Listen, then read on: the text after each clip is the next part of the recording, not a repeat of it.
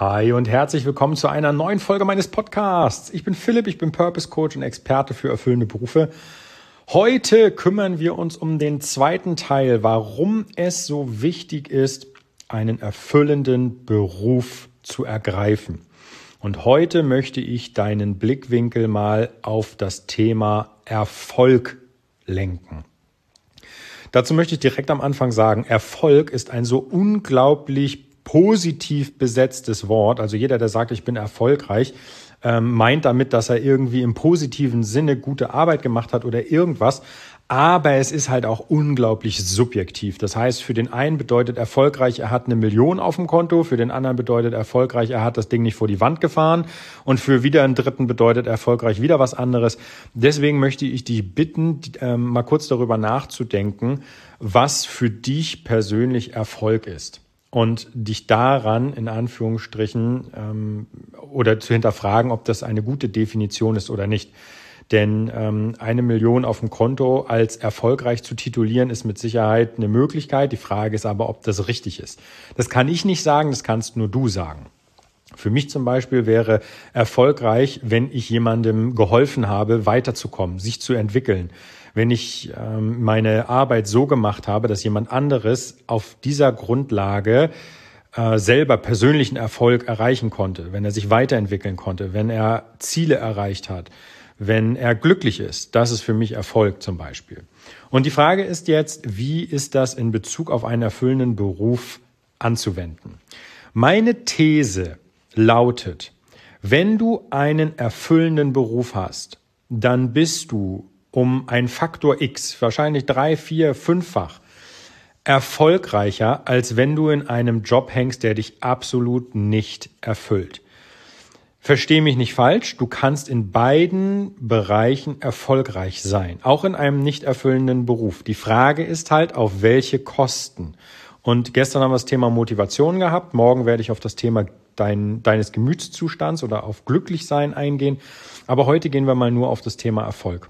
Und ich persönlich bin der Meinung, wenn du einen Beruf hast, der dich erfüllt, dann kommt ein ganz, ganz wesentlicher Spieler dazu, den du brauchst, um erfolgreich zu sein.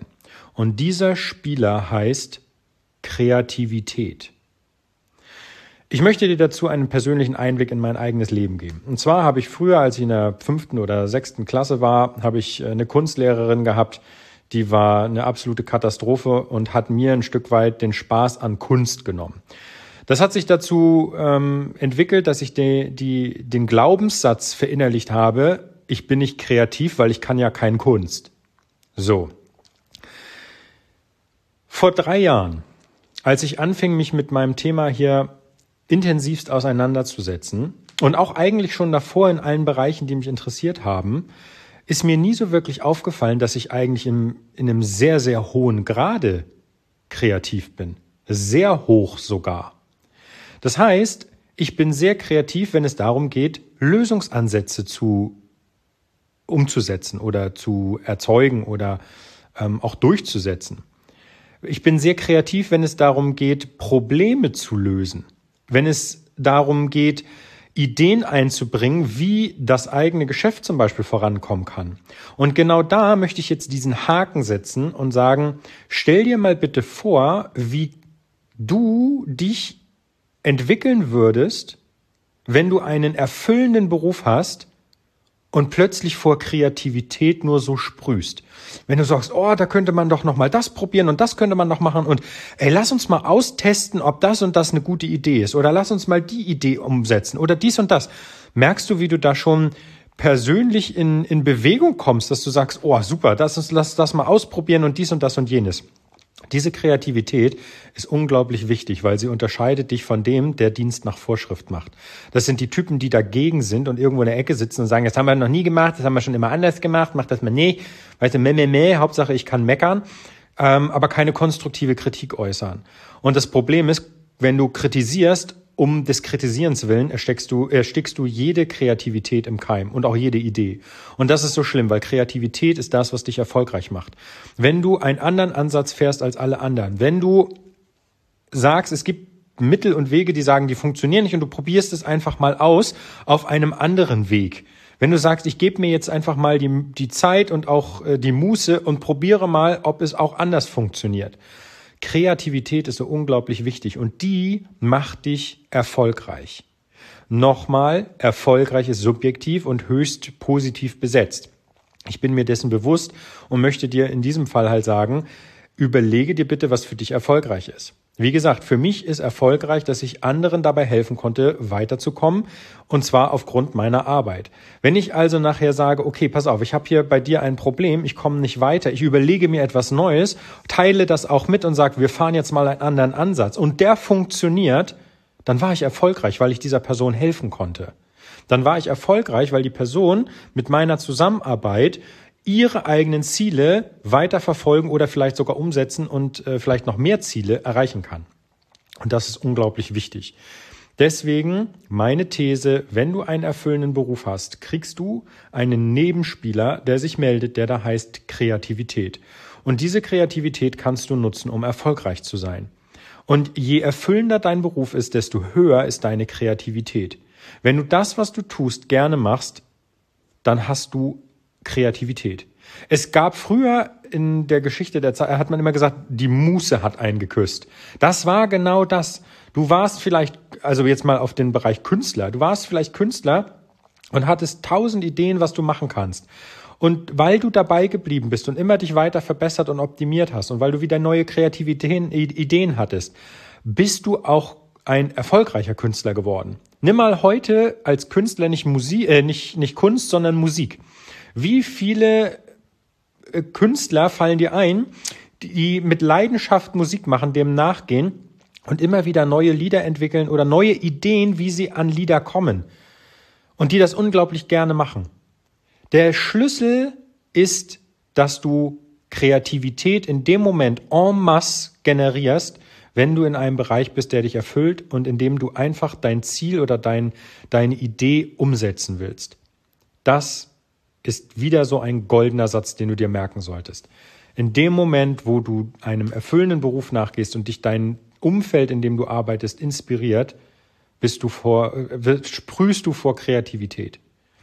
Und deswegen gibt es so viele, die einfach so eingefahren auf ihrem Stuhl sitzen in der Arbeit und Dienst nach Vorschrift machen und stumpf einfach nur abarbeiten und keine Ideen einbringen, weil es sie nicht interessiert.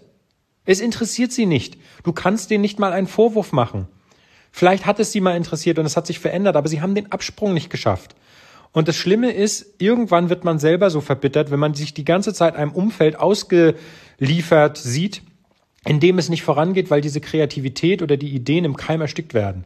Mit so schlanken Sätzen wie, brauchen wir nicht, haben wir schon immer so gemacht, machen wir nicht. Ja, das ist, da habe ich früher schon abgekotzt.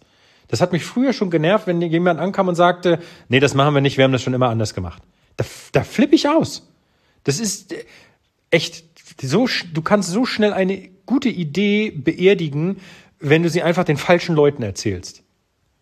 Okay, genug aufgeregt.